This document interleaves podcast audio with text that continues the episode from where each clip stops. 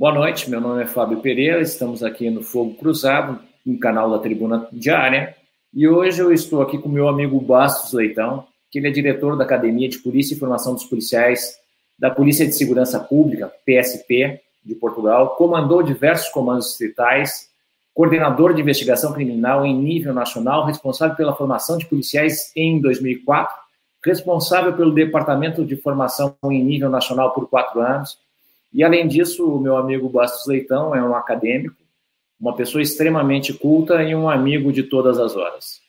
Leitão, ah, sabes que isso nós conversávamos muito quando eu estava em Portugal, que o Brasil tem um problema endêmico de segurança pública. Nossos índices de criminalidade são muito altos. O que, que Portugal fez para que seu, a sua taxa de criminalidade, ano a ano, fosse decrescente? Qual é o milagre português?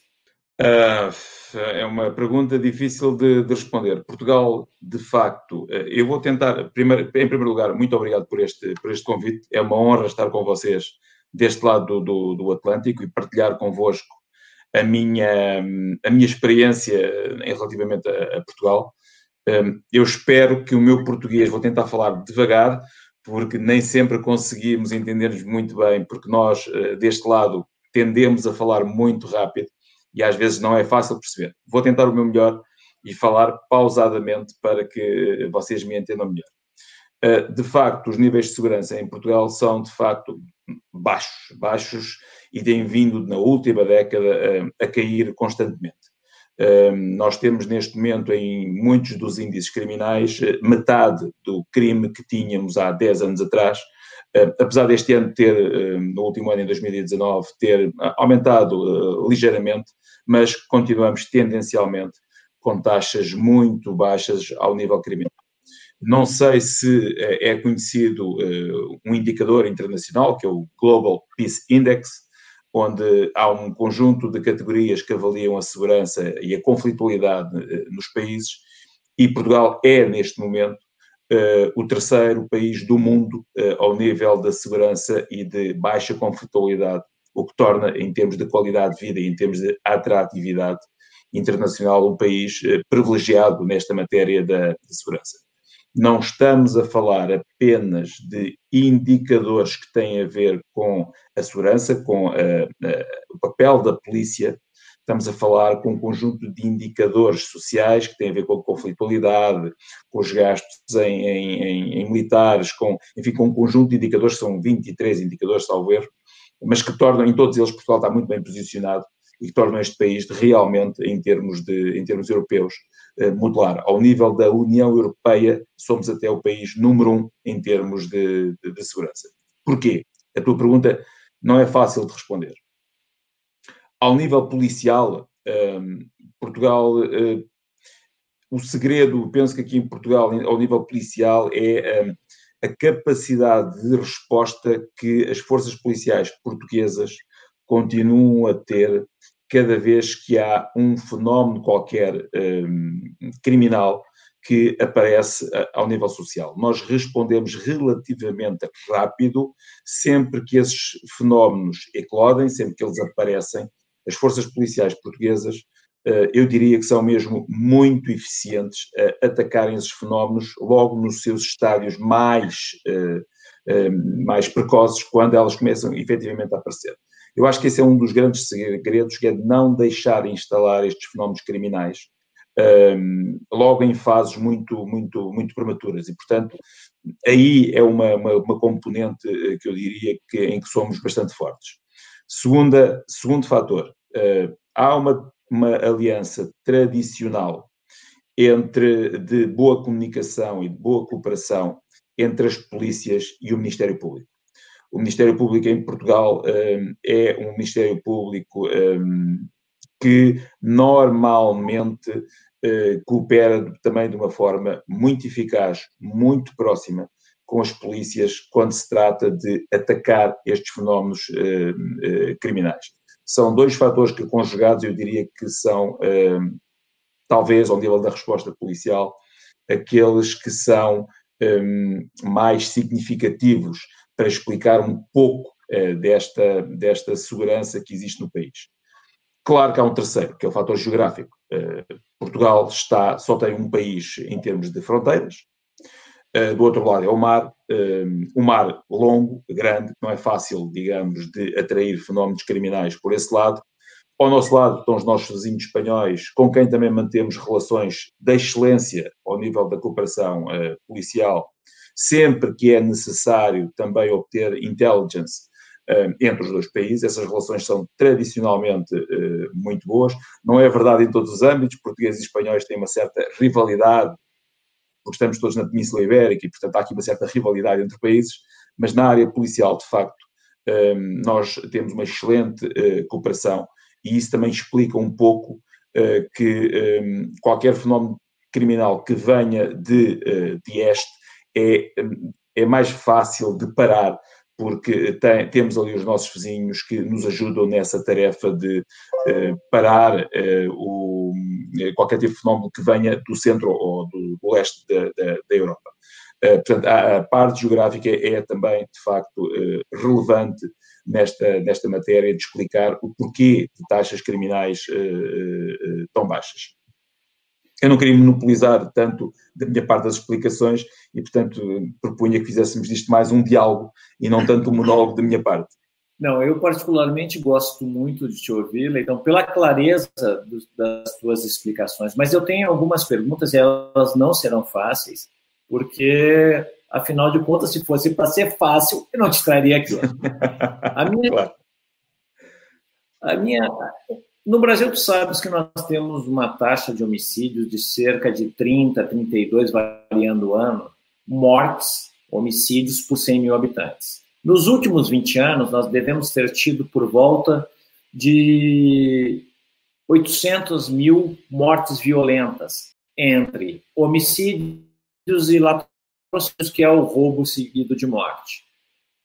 Algo, nós temos algo em torno de uma média superior a 50 mil homicídios ano. E eu te faço a seguinte pergunta: qual é a taxa de homicídios em Portugal anual e qual é a taxa de resolução desses homicídios? Eh, vocês têm uma taxa alta de, olha, cometido o crime, eu descubro quem é o autor? Eh, eu não tenho, não tenho essa taxa eh, aqui comigo, mas eu diria que é muito alta. Portugal, salvo erro, tem uma taxa de 0,6 por cada 100 mil habitantes, é uma das mais baixas da de, de, de Europa e do mundo. E há vários, e, e, dentro, mesmo desses homicídios que são cometidos anualmente, eu diria que uma larga percentagem desses homicídios não tem a ver com criminalidade grave e violenta, de longe tem a ver com os crimes de violência doméstica. É normalmente no contexto doméstico que a esmagadora maioria dos crimes em Portugal, violentos de homicídio, são, são cometidos. Há muito poucos homicídios que são cometidos fora do contexto de violência doméstica, muito poucos mesmo. Há uma explicação também para isto. Eu penso que aí também divergimos muito uh, do Brasil. Este é um diálogo internacional que, que muitos países têm. Uh, os Estados Unidos também têm o mesmo diálogo com a questão das armas da posse da população. Em Portugal, eh, de há, eu diria, de há oito anos para cá, sensivelmente, foi tomada uma opção legislativa uh, e é a Polícia de Segurança Pública, é a minha polícia que faz o controle de armas em Portugal, na, na mão de civis. Nós temos vindo a restringir cada vez mais um, ehm, que uh, cidadãos tenham armas na sua posse, de qualquer tipo de armas. Estamos a falar de armas de caça, de armas ligeiras, qualquer tipo. É muito difícil eh, em Portugal um cidadão ter armas em sua posse de forma legal. E há oito anos para cá, eh, nós todos os anos eh, destruímos muitos milhares de armas, porque promovemos campanhas e tornamos muito mais difícil o acesso a armas. Isto quer dizer o quê? Que mesmo em termos de conflitualidade normal interpessoal, entre cidadãos um, uma arma de fogo que é letal, que é altamente letal, normalmente não é algo que os cidadãos tenham imediatamente na sua posse ou na sua disponibilidade. O que limita claramente também os efeitos das agressões físicas, porque elas normalmente são feitas de uma outra forma que muito menos letal, com armas brancas, eh, facas, normalmente, eh, ou com objetos contundentes, mas raramente com armas, porque de facto elas não estão disponíveis para a população.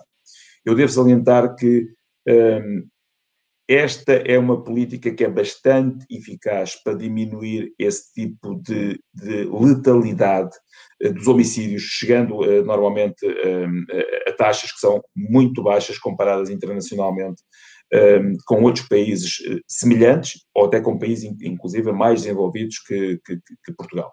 Eh, eu sei que não é opção de, de, de, de, muitos países, mas hoje cientificamente está mais ou menos demonstrado que a disponibilidade de armas nas mãos da população potencia o número de homicídios, o número de crimes muito violentos eh, que vão sendo cometidos e contribui muito para esse tipo de, de taxas a taxa de resolução em Portugal de homicídios é mesmo muito, muito alta. Eu peço desculpa, não, não, não estava preparado com esse, com esse, com esse número, mas como elas são, são homicídios normalmente cometidos em cenário de violência doméstica, é muito fácil o esclarecimento desses mesmos crimes. Eh, não há normalmente crimes perfeitos nessa, nessa, nessa área, o que torna até a investigação relativamente fácil, porque há um suspeito que é, enfim, pouco desconhecido, eu diria. É fácil chegar ao, ao, a quem comete esse tipo de, de, de, crimes. Não sei se respondi à tua pergunta, Fábio. Não respondeu, Leitão, mas uh, não te preocupa que esses dados tu trará na próxima vez que nós fizermos a nossa mesa redonda entre polícias brasileiras e polícias de Portugal. Mas, Leitão, tu sabe, sabe que o Brasil é um país bastante peculiar. O problema no Brasil hoje não são as armas legais, são as armas ilegais que entram a profusão e aí nós temos a grande dificuldade da nossa imensa fronteira. Ah, é tão, tão, tão, tão diferente o Brasil que agora com, com a liberação ou a flexibilização do porte e da, e da posse de armas, a, a taxa de homicídios caiu. Então, o Brasil, o Brasil é um caso a ser estudado. Mas, Leitão, eu tenho, eu tenho alguns outros questionamentos para ti. Hoje, em Portugal, qual é o grande dilema da segurança pública?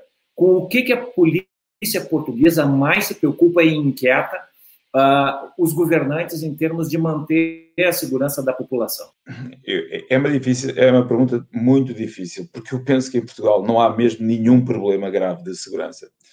Uh, aliás, um, nos últimos anos, nos programas de, dos diferentes governos, programas políticos dos diferentes governos, uh, a segurança raramente, para não dizer nunca, é assumida como uma prioridade. Uh, os números dos polícias, os números totais de todas as polícias, têm vindo a cair nos últimos anos. Exatamente porque não é visto, e não é de facto, uh, não é de facto um problema em Portugal, porque a tendência é, bom, como não temos nenhum problemas sérios de segurança, podemos desinvestir eh, na polícia para investir noutras áreas como a saúde, a educação, enfim, outras áreas que são prioritárias ao nível do investimento uh, estatal. Portanto, esta, esta, falta de investimento nas polícias acaba por ser um bocadinho a decorrência, a consequência de, de, da inexistência de um problema grave em Portugal, seja em que área for, ao nível da, da, da segurança.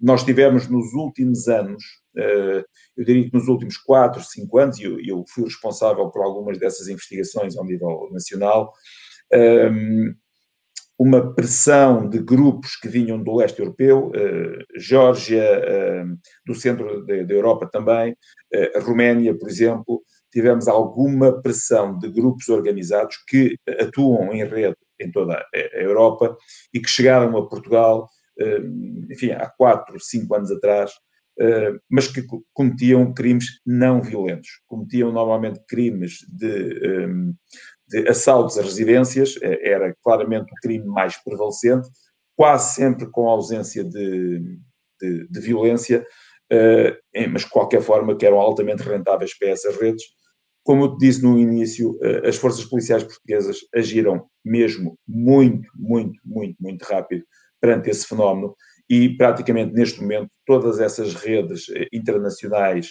que operaram durante alguns anos em Portugal, pura e simplesmente saíram do país, porque a resposta foi muito eh, efetiva e, não deixou que essas redes se estabelecessem de uma forma mais ou menos permanente no, no país. Muito recentemente tivemos uma vaga de um, rebentamentos de, com explosivos, um, com gás, não com explosivos, perdão, com gás um, de multibancos em Portugal. Multibancos são as ATMs, não sei como é que no Brasil vocês chamam. Uh, Eletrônicos. Este tipo de dispositivos. Como? Caixas eletrônicos. Caixas eletrônicos, pronto. Uh, mas, mais uma vez, a, a, resposta policial foi de tal forma rápida e efetiva que permite quase, cada vez que temos um fenómeno mais grave, permite quase que nós concentremos todo o poder policial para esse fenómeno, não deixando que ele se estabeleça e rapidamente uh, conseguimos também, em cerca de um ano, conseguimos também uh, reduzir cerca de 200 ataques anuais a caixas eletrónicos para, no ano passado, tivemos menos de 10 com esse tipo de metodologia. portanto, para veres que, obviamente que não não temos qualquer tipo de comparação com, com o Brasil nesta matéria. Uh, nesta matéria somos realmente privilegiados, mesmo ao nível europeu somos, somos privilegiados, mas tem muito a ver também com esta forma de nós, quando aparecem os primeiros fenómenos, agimos muito rapidamente e de uma forma massiva para acabar imediatamente com, os mesmos, não dando qualquer tipo de, de, de hipóteses deles se estabelecerem e de criarem eh, raízes de criarem eh, maior dimensão, que depois se torna claramente mais, eh, mais, mais difícil, não é? Então, o Atlântico, que ao mesmo tempo é, é a fronteira uh, de Portugal e que define a alma portuguesa, porque afinal de contas, através do Atlântico Portugal se lançou para o mundo, ao mesmo tempo é um desafio. E aí eu te pergunto, porque a costa atlântica de Portugal permite questões como o tráfico de drogas, o tráfico de pessoas e o tráfico de armas. Qual é a implicação ou a preocupação com relação a estas questões específicas, Leitão? Um, em relação ao tráfico de armas, não temos nenhuma evidência que de facto a, a nossa costa sirva como plataforma de entrada de armas uh, ao nível uh, europeu. Uh, do que eu conheço das questões do tráfico de armas, uh, elas entram não por, esta, por este lado da Europa, não pelo lado Atlântico, elas entram mais a leste. Portanto, a, a fronteira leste da Europa é bem mais permeável através de alguns países da, da antiga, uh, do antigo eixo de, de leste, uh, países como Bulgária, por exemplo, são hoje conhecidas como uh, rotas privilegiadas e muito permeáveis para que o tráfico de armas se faça muito mais por leste do que se faz pela fronteira oeste, que é a nossa, da, da, da, Europa. Não digo que não haja um ou outro fenómeno, mas não me parece que seja esta a, fronteira que seja utilizada, pelo menos não há apreensões significativas um, ao nível criminal de armas pela, nossa, pela nossa fronteira. Ao nível de, do tráfico de pessoas, um, também porque o, o, tráfico de pessoas para a Europa faz-se pela fronteira mediterrânica, muito através de, dos países do norte da África, para, para, especialmente para, para para, para a Espanha, para os nossos colegas, porque uh, a porção de mar que, que, que medeia entre a fronteira de Marrocos e Espanha é muito menor do que utilizar a, a, a, a rota desde Marrocos até Portugal, é quase, é quase, em alguns casos, mais do triplo da distância para pequenos botes de borracha que transportam, enfim, 30, 40, 50, 70 pessoas e que têm que atravessar muito mais eh, mar eh, para chegar à rota portuguesa. Apesar disso, neste último ano, eh, parece estar a tentar implantar-se uma rota desde, o, desde a fronteira de, de, Marrocos para o sul de Portugal, para o Algarve. Parece, ainda ontem eh, eh, parámos um barco eh, a chegar ao Algarve, à zona sul de, de Portugal, eh, que trazia, eh, enfim, não muitos imigrantes, eram cerca de, de 20, salvo erro, mas parece estar a querer estabelecer-se uma rota para o sul de Portugal mas essa rota será sempre muito mais difícil do que levar os cerca de 30 mil imigrantes que todos os anos saem das fronteiras de Marrocos para a Espanha, porque obviamente a distância é muito mais, muito mais pequena. O problema maior é de facto a questão do tráfico de droga. O tráfico de droga hum, é de facto o maior problema das nossas fronteiras, porque, apesar de tudo, é a distância mais curta da, da, da, América Central para, para, para a Europa. Portugal está, obviamente, nesse caminho. Pelo meio temos as ilhas, temos as ilhas dos Açores, temos as ilhas da Madeira, temos as Canárias, eh, as Ilhas Canárias da, da Espanha, que são, e agora também temos Cabo Verde, mais a sul, eh, em, em África, que são rotas que começam a ser utilizadas pelas, pelos cartéis uh, sul-americanos, colombianos, para fazer chegar a cocaína à, à Europa. Tem havido uma diversificação, neste momento os barcos comerciais, designadamente os porta-contentores, são o, o, meio privilegiado dos traficantes para dissimular a droga em diferentes tipos de mercadorias, eh, e esses sim passam muito uh, pelos, pelos portos uh, portugueses. Uh, nós temos quatro ou cinco grandes portos que fazem o intercâmbio de mercadorias com o Oeste, e esses sim estão a ser utilizados de uma forma muito frequente por estes cartéis para fazer chegar, principalmente a cocaína, à Europa. Portugal, eh, por, essa, por essa razão, Portugal tem neste momento sediado em Lisboa a Agência Europeia de Cooperação para o Tráfico de, de, de Droga por Via Marítima, o MAOC, e há uma cooperação muito estreita entre Portugal e, e, os países europeus, que normalmente são o destino desta, desta cocaína, no sentido de identificar e de fazer uma análise ao nível de intelligence, ao nível internacional, com os seus parceiros sul-americanos e, e, e, da América Central, no sentido de tentar identificar uh, as rotas de risco, tentar identificar tipos de padrões de, de, de, de transporte dessa mesma uh, cocaína para, para, para, a Europa via Portugal e via Espanha, são as duas principais uh, rotas. os portos portugueses e o porto de Vigo um, no norte de, de, Espanha, esse sim é de facto o principal problema. Muita dessa droga não se destina a Portugal. Portugal, apesar de tudo, continua a ser, ao nível europeu, um país onde o nível de vida ainda não se equipara aos países do centro da Europa, que têm muito mais poder económico, mas somos utilizados como plataforma de entrada, não como destino, mas como plataforma de entrada para, para, para a Europa, nós e Espanha, eh, particularmente, são os dois países mais afetados por esse, por esse fenómeno, mas também aí estamos a apostar tudo na área da, da da cooperação internacional com os nossos parceiros do centro da Europa e eh, do, do, do, perdão, do centro da América Central e da América do Sul, e, portanto, há uma muito boa comunicação, designadamente também com, com, com, o Brasil nesta, nesta matéria, porque, de facto, sem essa intelligence a ser produzida na origem e no destino, torna-se muito mais difícil de lutar contra esse tipo de, de, de, fenómenos internacionais, de cartéis que movimentam muitos milhões de dólares anualmente e que têm a capacidade de corromper, de, de comprar, enfim, eh, tudo aquilo que o dinheiro pode fazer para eh, fazerem chegar o seu negócio de eh, multimilhões de, de dólares ehm, que, que, se estabelece com os países mais desenvolvidos, que são normalmente são os destinos deste, destes mesmos produtos estupefacientes. Leitão, tu sabe, tu conhece bem a realidade brasileira, ciclicamente tu és convidado para vir para o Brasil para dar palestras, falar sobre polícia. Sabe que no Brasil, sempre quando se fala em liberação das drogas, usa-se Portugal como paradigma como se em Portugal fosse um, tivesse sido liberado de forma geral. Poderia dar um panorama de como foi feito a descriminalização do uso de drogas para o, para o usuário, qual uh, as medidas administrativas que o governo toma em razão a esses usuários e como é que é o tratamento ao traficante de drogas.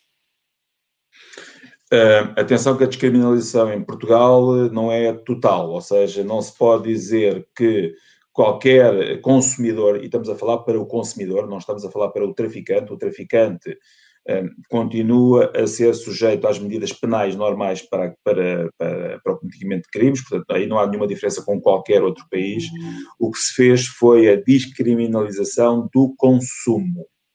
Porque às vezes fala-se de Portugal de uma forma um pouco errada quanto uh, ao que se passa no país relativamente à descriminalização. Portanto, não há aqui nenhum oásis uh, de uh, consumo e tráfico de droga apenas para esconder estatísticas criminais, não é isso que se passa no país. O que se passou no país foi que havia, que havia até 2000, sinceramente, mais ou menos, havia um grande problema de mortalidade por consumo, particularmente da heroína. A heroína, naquela altura, estava uh, na moda, havia muitos jovens, eu, inclusive, antes de entrar para a Academia de Polícia, tive amigos meus que morreram de overdose pelo, pelo consumo de, de, de, de heroína.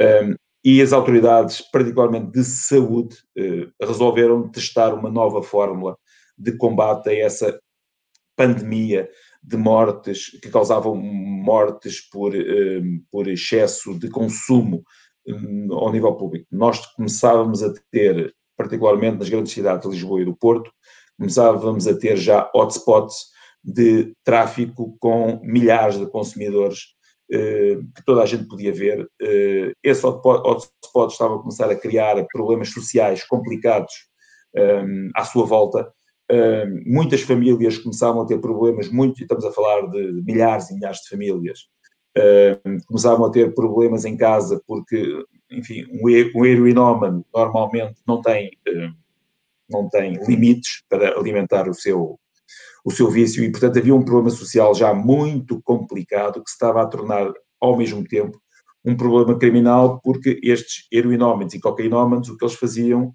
era depois para para, para satisfazer o seu vício, eh, cometiam pequenos crimes eh, que, enfim, estavam a degradar toda a qualidade de vida em Portugal.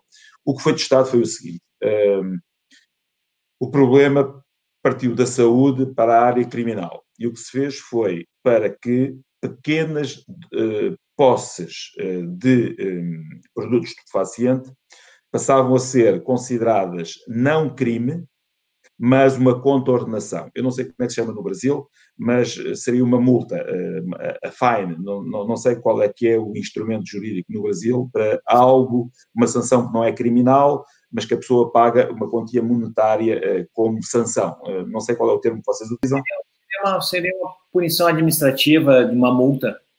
Ok, pronto, uma multa. Então vou falar em multa, uma vez que o termo é conhecido aí no Brasil.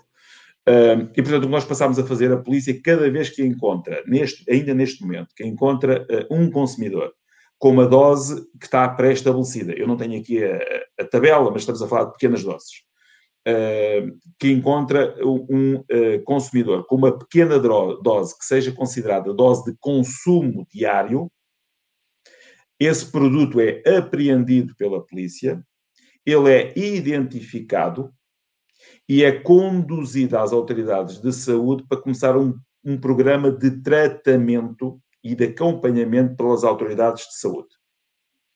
Para isto, naquela altura, foi criada uma rede que eu considero eh, fabulosa para, o nosso, para, o nosso, para a nossa realidade, de acompanhamento com equipas de rua, multidisciplinares, com eh, psicólogos, com assistentes sociais. Eh, a polícia ficava fora desse esquema, porque a polícia, enfim, era a parte do law enforcement, não a parte da assistência, mas nós colaborávamos com estas equipas de rua no sentido de conduzir para elas estes toxicodependentes e o objetivo era recuperar e de arranjar programas de substituição, em alguns casos, eh, destes, destes, destes consumidores. Esta política ainda hoje é política eh, nacional e, e foi um sucesso, devo dizer, porque a polícia, no princípio, desconfiou muito desta solução. Eh, nós, na polícia, não vimos isto com bons olhos, achámos que isto ia ser cosmética, eh, eu diria. Mas o facto é que o tempo demonstrou que foi muito eficaz e que começou a pouco e pouco a diminuir a procura do estupefaciente. Uh, e, portanto, acabou, uh, começou a diminuir também essa mesma oferta, porque não havendo procura, não há oferta. Portanto, o que se atuou aqui foi na lei da oferta e da procura.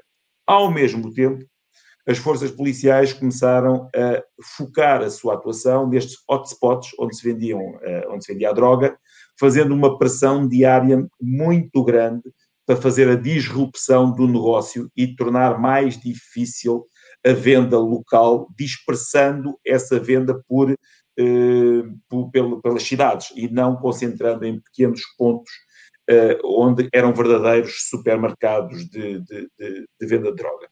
Houve aqui um diálogo muito bom entre as duas partes, entre polícia e autoridades de, acompanhamento na área da, da saúde, que de facto possibilitou ao longo destes últimos 20 anos, eu diria, possibilitou baixar muito. Hoje a droga já não é um problema endémico em Portugal, uh, o estupefaciente, obviamente que temos consumo, uh, mas já não é um problema que causa problemas de segurança pública. Não há, de facto, em Portugal um único sítio que a gente possa dizer que, enfim, há aqui uh, Lisboa, Porto, as duas principais cidades, têm pequenos pontos ainda de, de, de, de de disponibilização de, de estupefacientes, mas são muito reduzidos comparando com muitos outros países eh, que eu conheço e que, designadamente ao nível europeu, eh, não é neste momento já um problema grave.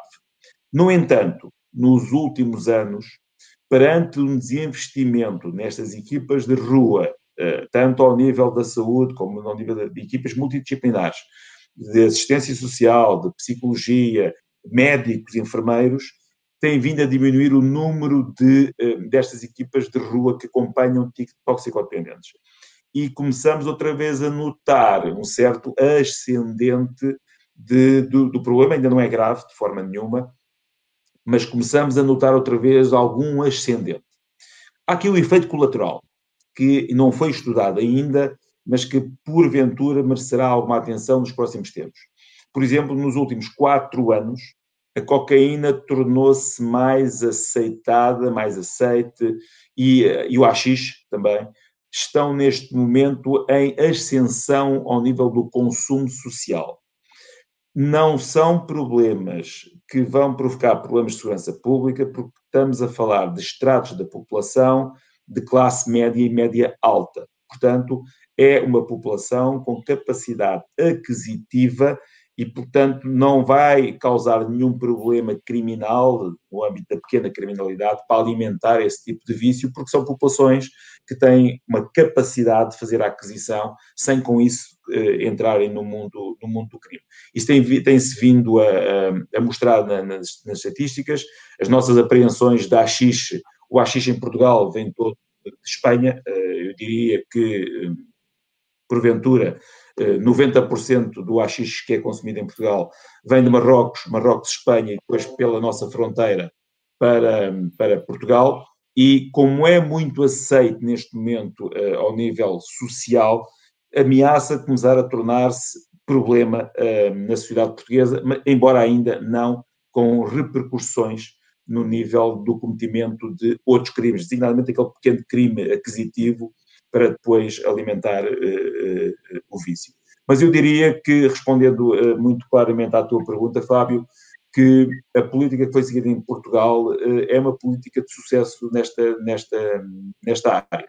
E foi basicamente uma colaboração entre law enforcement e autoridades de saúde um, a colaborarem, muitas vezes até com intelligence, eu não devia dizer isto, mas enfim, penso que ninguém me está a ouvir, de maneira que muitas das vezes eram as próprias autoridades de saúde que nos diziam eh, epá, o consumidor eh, disse-nos que há ali eh, uma casa, eh, um, eh, um, ponto de venda que vocês se calhar não estão a controlar e, portanto, funcionavam quase como uma rede de intelligence informal, não formal, informal, eh, que muito nos ajudou também a, a direcionar o nosso esforço para tentar acabar com estes pequenos pontos de, de, venda e ao longo dos últimos 20 anos uh, a droga deixou de ser um, grande, mas um grande problema social para se tornar, enfim, em algo que neste momento está controlado na sociedade, na sociedade portuguesa. Aqui no Brasil se vende sempre a ideia que Portugal foi um libera geral, e quando não foi. E na realidade eu, eu, gosto do exemplo de Portugal, mas me parece que o exemplo de Portugal é um exemplo para Portugal. Foi uma solução portuguesa que me parece que para o Brasil ela não, não teria o mesmo efeito. Mas trocando de assunto e continuando no assunto da segurança pública, transversalmente na Europa, eu pude perceber que a grande preocupação hoje em matéria que acaba também permeando defesa e, e, eh, e, segurança é a questão do terrorismo. O terrorismo preocupa vocês em Portugal, Leitão? Obviamente que preocupa, não é? E particularmente na, na, Polícia de Segurança Pública, nós somos, como sabes, somos responsáveis pela segurança pública nas principais cidades portuguesas. Obviamente que preocupa, não é? No entanto, uh, mais uma vez, eh, continuamos a ser um oásis em termos de, um, de ataques terroristas. Portanto, não há um único ataque terrorista cometido em Portugal. A nossa localização geográfica explica-o apesar de nós estarmos comprometidos com a área NATO e com uh, as políticas da, da, União Europeia contra o terrorismo, Portugal ainda é visto como um país que, uh, com a sua tolerância cultural uh, que, que, que, existe em Portugal, com a sua tolerância religiosa que também existe no nosso país, não é visto como um país que mereça ser castigado, entre aspas, ao nível dessa mesma, dessa mesma eh, ameaça. Eh, sendo um país pequeno, eu também acho que não é abusivo da minha parte dizer que um ataque terrorista em Portugal tem menos repercussão nos mídias do que eh, se for cometido em Paris, Londres ou Berlim. o impacto será necessariamente diferente ao nível do, dos mídias e os terroristas também jogam com o impacto psicológico quando fazem esse tipo de ataques. O fenómeno, obviamente, que é um fenómeno complicado em muitos outros países, porque há, de facto hum, já muitos milhões. O fenómeno é um, é um é fenómeno, como sabes, com base uh, islâmica, ninguém tem dúvidas disso, é, é escusado uh, afirmarmos algo diferente, e ele tem sido cometido não de fora para dentro, há muito poucas evidências que estes ataques sejam um, uh, eh, importados através da imigração, através de agentes que sejam uh, lançados na Europa para cometer ataques terroristas, eles são lançados à distância. O que é que isto quer dizer? Que uh, está mais ou menos eh, demonstrado que a inspiração é, é, é feita a partir de países do Médio Oriente, que eh, eh, tentam eh, recrutar pequenas células de, de, cidadãos que já vivem na União, na União, Europeia para que sejam estes, digamos, os seus, um, os seus autores à distância, quase como se fossem mandados à distância para cometer este tipo de atentados. Também aqui um, a cooperação internacional, enfim, eu, eu, participei em várias, eh, em muitas mesmo reuniões da Europol e da Interpol, um, ehm, onde este é, é o assunto do, do, momento, e eu penso que aqui a cooperação policial europeia tem vindo, a, e desigualmente a troca de intelligence, tem vindo a aprimorar-se cada vez mais, e eu diria que está cada vez mais difícil de lançar ataques em solo europeu ao nível do terrorismo.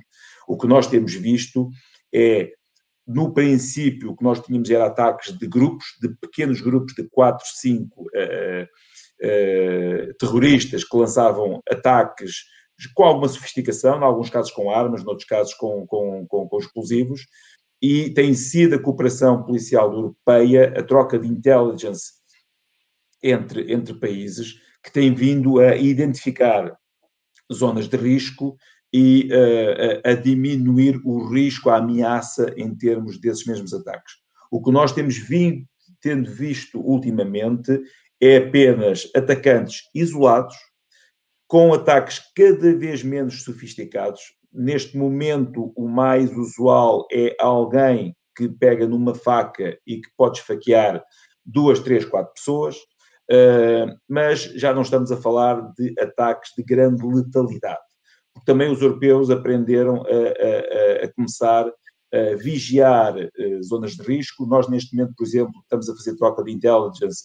Toda a gente que viaja em, em, em solo europeu uh, é uh, escrutinado por todas as forças policiais desse mesmo solo europeu, que nos permite começar a tirar conclusões sobre quem é que viaja e para quê, estabelecer padrões, nós estamos neste momento a trocar intelligence sobre tudo o que acontece em cada um dos países que possa, porventura, ter um grau de risco.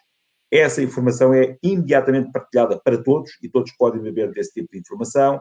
Ah, enfim, há um conjunto de mecanismos ao nível europeu que se foi aprimorando, de que todos beneficiam e que têm vindo a diminuir a letalidade dos ataques ah, terroristas. Não quer dizer que tenha acabado o risco, isso não, não vai acontecer de certeza absoluta, mas eu diria que está cada vez mais difícil de planear ataques que sejam ataques eh, muito significativos um, ehm, ao, nível, ao nível europeu.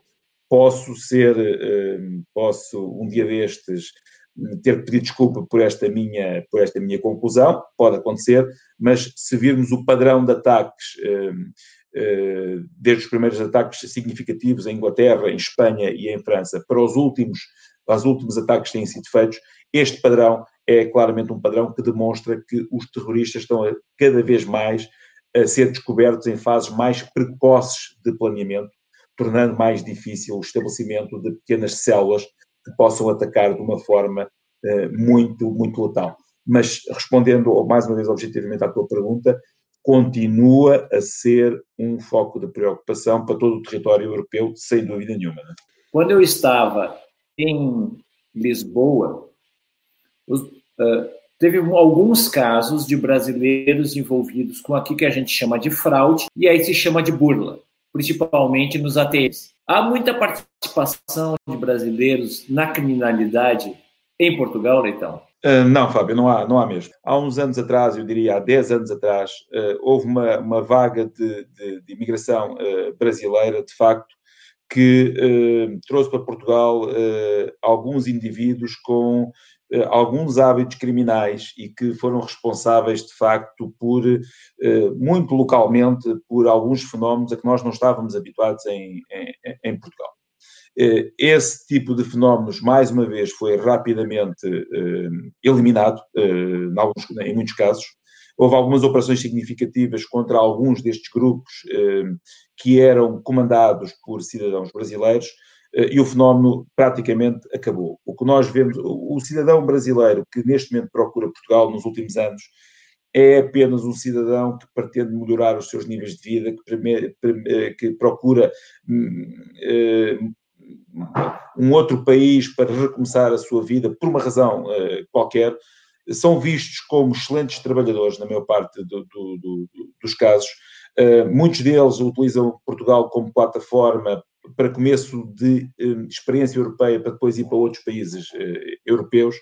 E, francamente, posso dizer com total segurança, e não estou a dizer isto apenas porque estou a falar para vós e para ser agradável, que neste momento uh, os cerca de, penso que serão, e não tenho os números em concreto, mas penso que são 130 mil à volta disso, legais, uh, cidadãos que estão legalmente em território nacional, devidamente registados, brasileiros, e que uh, não é de facto nenhum problema neste momento a comunidade brasileira ao nível, ao nível criminal.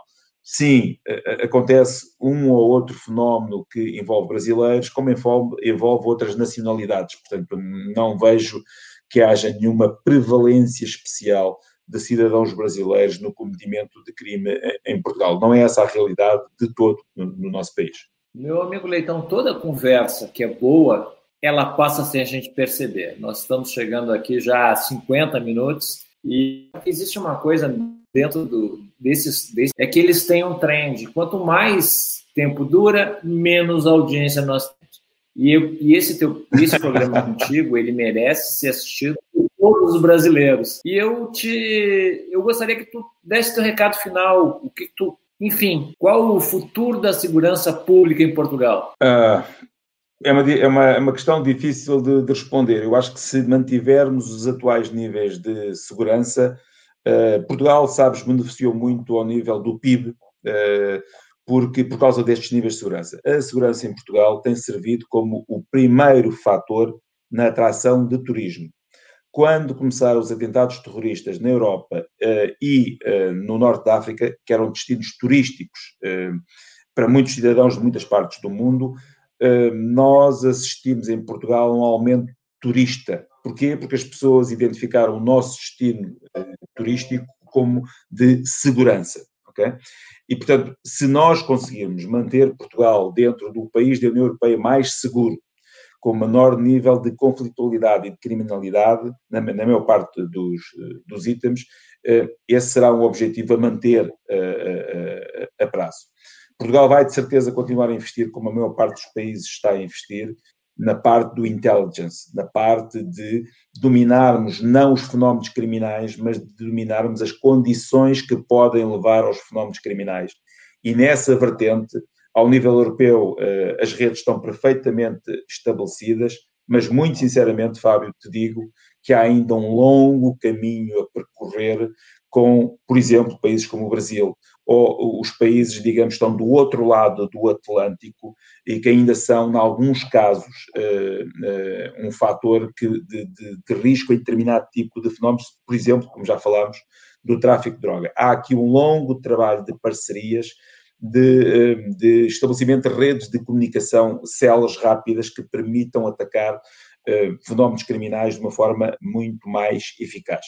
E eu penso que uh, se há um futuro que é preciso desenvolver em Portugal no domínio da segurança pública, será esse. Será o, intelligence e a, a, coordenação da informação uh, de caráter criminal, no sentido de prever o que aí vem ao nível da, da, da, da, criminalidade. É, é, de facto aí que a maior parte das forças policiais está neste momento a, a investir, tanto ao nível tecnológico como da formação de, de técnicos, e é um domínio que rende em termos de um, ehm, que é muito proveitoso em termos da prevenção dessa mesma, dessa mesma uh, criminalidade. Diria que, eventualmente, este seria o trend, seria um, ehm, a tendência em, em, Portugal no futuro ao nível da, da, da, da segurança pública. Meu amigo Leitão, para usar o termo português que eu gosto muito, gostei imenso da nossa conversa. É bom rever nós dividimos com muito orgulho, como auditores, os bancos do curso de defesa nacional, do nosso querido Instituto de Defesa Nacional. Então, eu só tenho te agradecer por ter disponibilizado o teu tempo. Nós estamos gravando numa quinta-feira à noite, aqui no Brasil são 7 e 15, só que em Portugal são 11, 23 horas e 15 minutos. Então, Leitão, muito obrigado. E já estás convocado para um outro programa que nós faremos, uma rodada entre policiais brasileiros e policiais portugueses. Para deixar os brasileiros com inveja, meu amigo.